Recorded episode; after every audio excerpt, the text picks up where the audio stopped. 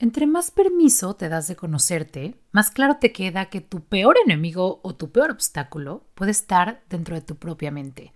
Ese personaje que te habla y te recuerda todas las razones por las cuales no vale la pena arriesgarte y es mejor que te quedes ahí donde estás antes de arriesgarte a conseguir eso que deseas. Eso que pocas veces logras identificar pero que te hace frenarte y no conseguir lo que deseas. Eso que llamamos tu propio saboteador. Cuando eres resiliente, aprendes a hacer lo mejor de la situación aún en momentos difíciles. Pon la psicología a tu favor y descubre qué hay detrás de lo que piensas, de lo que sientes y cómo actúas. Soy Fab Gámez y esto es Actitud Resiliente.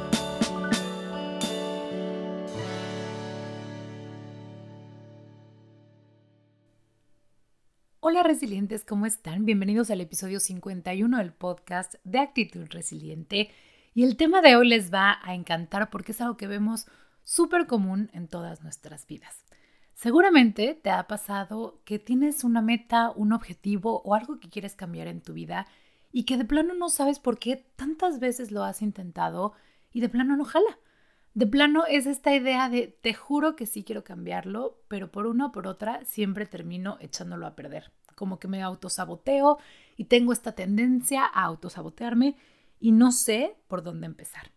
La verdad es que muchas de las personas que llegan a sesiones especialmente de coaching conmigo traen un tema similar. Quiero hacer un cambio en mi vida, no es la primera vez que lo intento, pero no entiendo dónde están las razones por las cuales no lo logro. Y entonces esa es mi pregunta, ¿no? El principal, como el, bueno, ¿y qué te, te lo ha impedido? No lo sé, simplemente pierdo el interés, dejo de hacerlo, encuentro otras razones, etc. Y no, no es un tema de priorizarlo. En realidad puede haber varias razones por las cuales nos autosaboteamos y este episodio vamos a dedicarlo a eso. Vamos a empezar por definir qué es el autosabotaje. El autosabotaje como tal se presenta como todas esas conductas, pensamientos, ideas que permitimos que nos manipulen para no lograr algo que supuestamente queremos. Ojo, aquí subrayo la parte de supuestamente, porque en el camino de entender de dónde viene tu autosabotaje, es probable que encuentres que realmente no es algo que deseas tanto, tanto. Pero bueno, eso lo platicaremos un poquito más adelante. Acuérdate que todas estas ideas o pensamientos de los que te estoy hablando, que se refieren al autosabotaje, muchas veces son de manera inconsciente. Por ejemplo, ¿cómo sabemos que nos podemos estar autosaboteando? Hay unas conductas que realmente lo que hacen es que ocultan un autosabotaje detrás. Por ejemplo, cuando nos comparamos y nos creemos menos que los demás. Estamos tan al pendiente de ver lo que los demás hacen y eso nos hace que baje nuestra autoestima. Esa es una manera de autosabotearte. Cuando sacrificamos mucho de lo que queremos, justificando que es por los demás y para que los demás estén bien. Cuando no ponemos nuestras necesidades primero, eso también es autosabotearte. Cuando buscamos ser perfectos, cuando estamos en negación de lo que realmente queremos.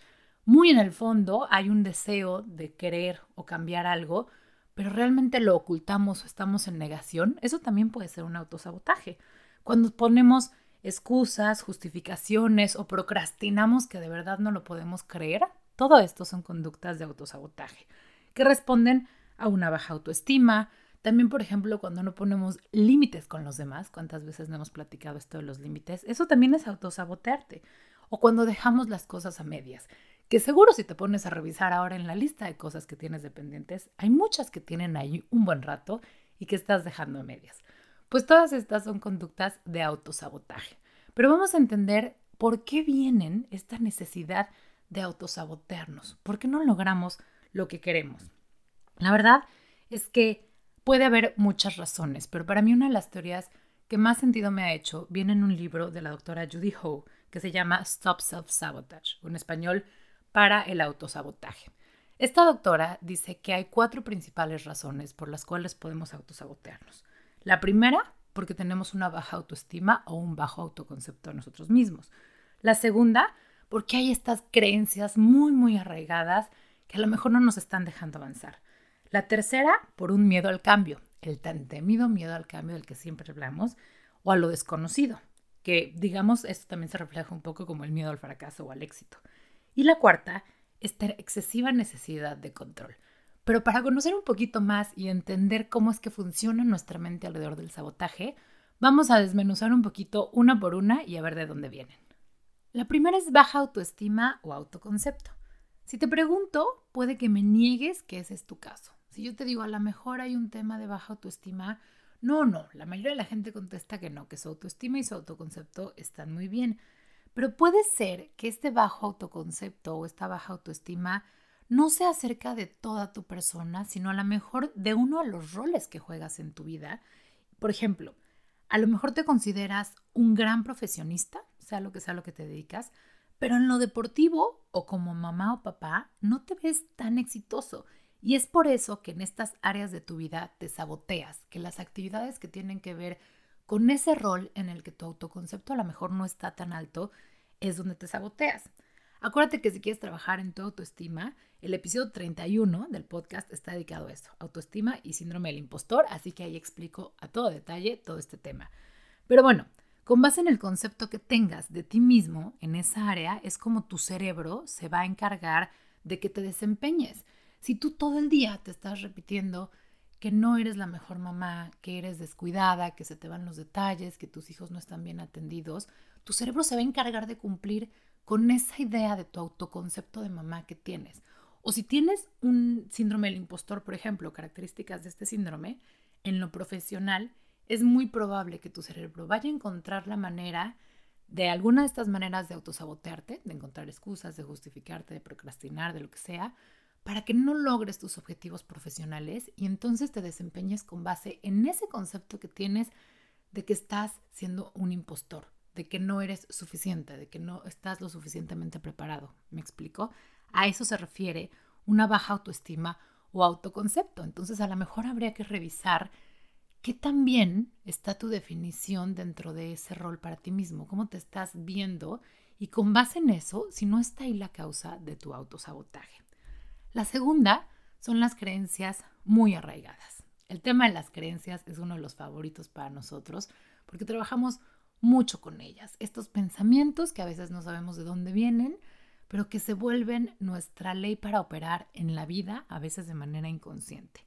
Son estas ideas que rigen nuestra manera de operar, nuestra manera de vivir y que además las obtenemos de experiencias en la vida, en donde a lo mejor nos quedamos un mensaje, de nuestra interpretación de alguna situación que nos dejó marcados en alguna etapa de nuestra vida o incluso de observar en otros y apropiarnos de ese mensaje. Por ejemplo, si alguien en algún momento te dijo que no eras bueno para algo, que no merecías o te puso alguna etiqueta, es posible que siempre vayas a actuar con base en esa verdad, esa verdad que en alguna fase de tu vida te compraste y que hoy operas de manera inconsciente con base en eso.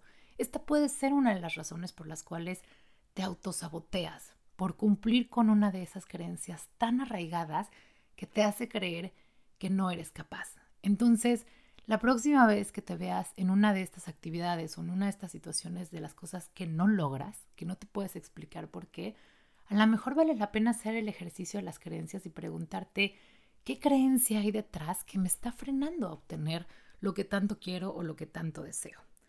La tercera corresponde al miedo al cambio o a lo desconocido. También de este hemos hablado mucho. El miedo nos paraliza. Acuérdate que hemos dicho muchas veces que todo lo que hacemos en nuestra vida, todas nuestras conductas y la manera en que nos comportamos, viene en general de dos grandes emociones, o desde el amor o desde el miedo. Y cuando lo hacemos desde el miedo, se disfraza de muchas otras cosas, pero el chiste es que justo acaba en esto, en sabotearnos mucho hemos hablado de cómo el miedo nos paraliza. Entonces, cuando me topo en sesión a gente a quien le pregunto, ¿cómo anda tu miedo al éxito? La reacción, te puedo decir que casi universal, es, no, ¿por qué me habría de dar miedo ser feliz? ¿Por qué me habría de dar miedo conseguir lo que quiero, Fab? Si sí es de verdad lo que quiero. Pero en la realidad es que probablemente de la mano de estas creencias haya mensajes muy claros del por qué prefieres quedarte donde estás en lugar de verte capaz de ser vulnerable o incluso de fracasar.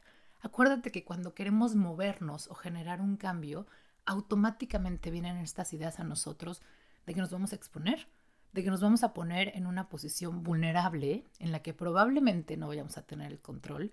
Entonces eso nos asusta. es ahí cuando nuestro amigo el miedo llega a decirnos, no, no, no, ¿sabes qué?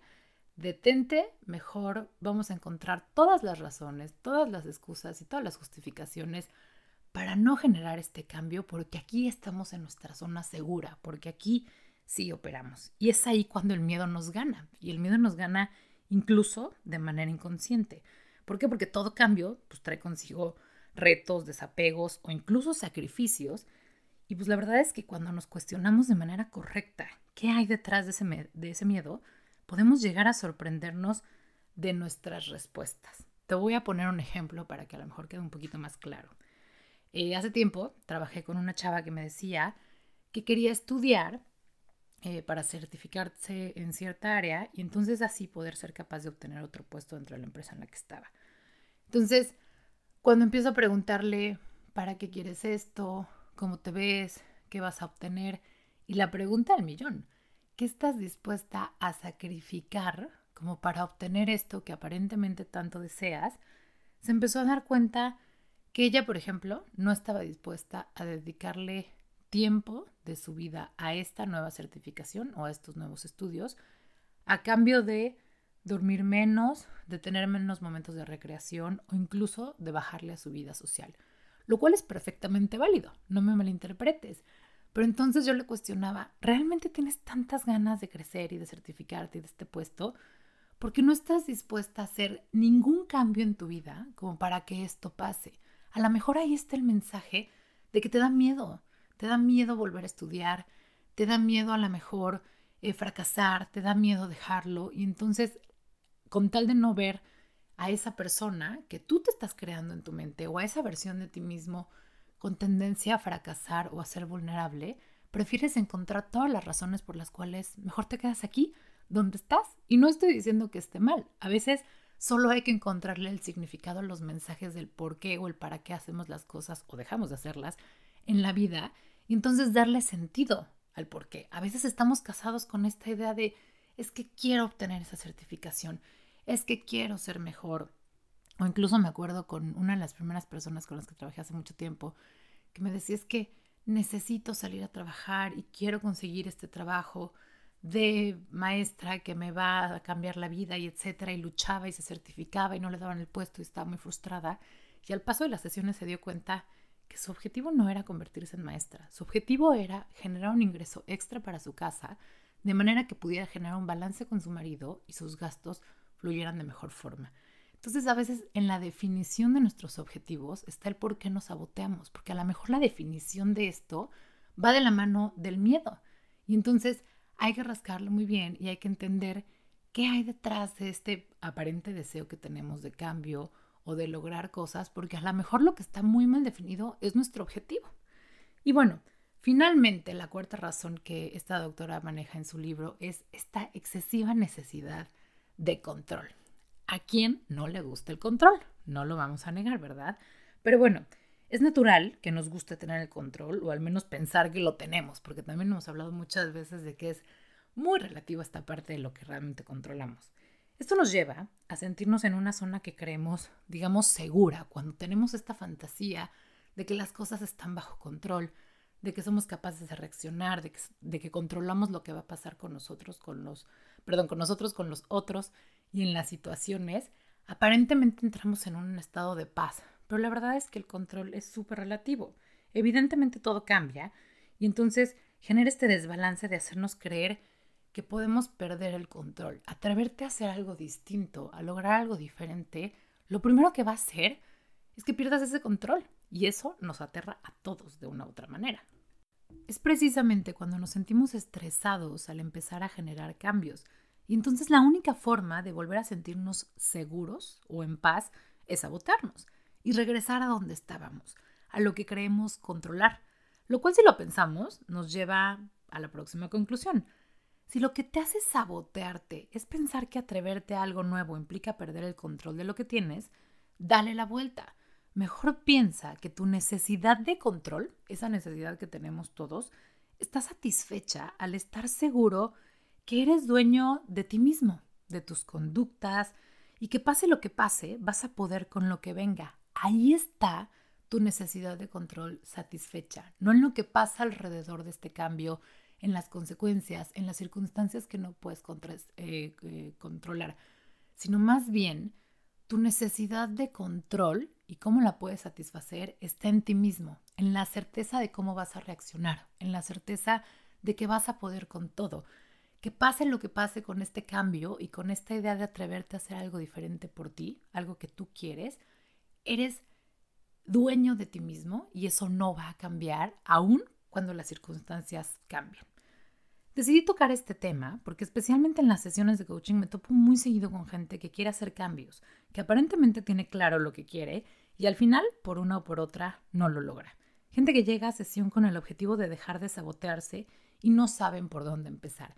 Entonces me pareció interesante poder tocar estos cuatro puntos que maneja esta autora porque hace muchísimo sentido.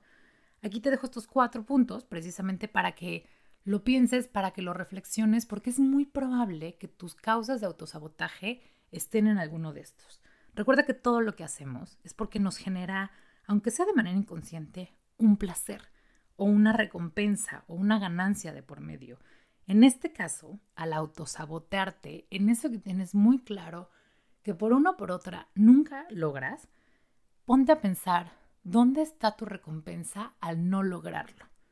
¿En seguir alimentando tu autoconcepto o baja autoestima? ¿En cumplir con las creencias disfuncionales que tienes arraigadas hace mucho? ¿O tal vez la recompensa está en seguir aumentando tus miedos y no ponerte en una situación vulnerable? ¿O quizá en seguir, según tú, sin soltar el control? A lo mejor ahí está la respuesta del por qué te estás autosaboteando. Gracias por estar aquí. Gracias por acompañarme y porque siempre estamos buscando más temas, buscando cómo ser mejores y eso me encanta. La idea es que cada vez estemos más enamorados de la versión de nosotros mismos, que cada vez nos caigamos mejor. Acuérdate que nos seguimos comunicando en las redes sociales, en Instagram, en Facebook, o me puedes mandar un correo a info arroba actitud resiliente.com. Gracias y te invito a que sigamos juntos haciendo lo mejor de la situación. Nos escuchamos pronto.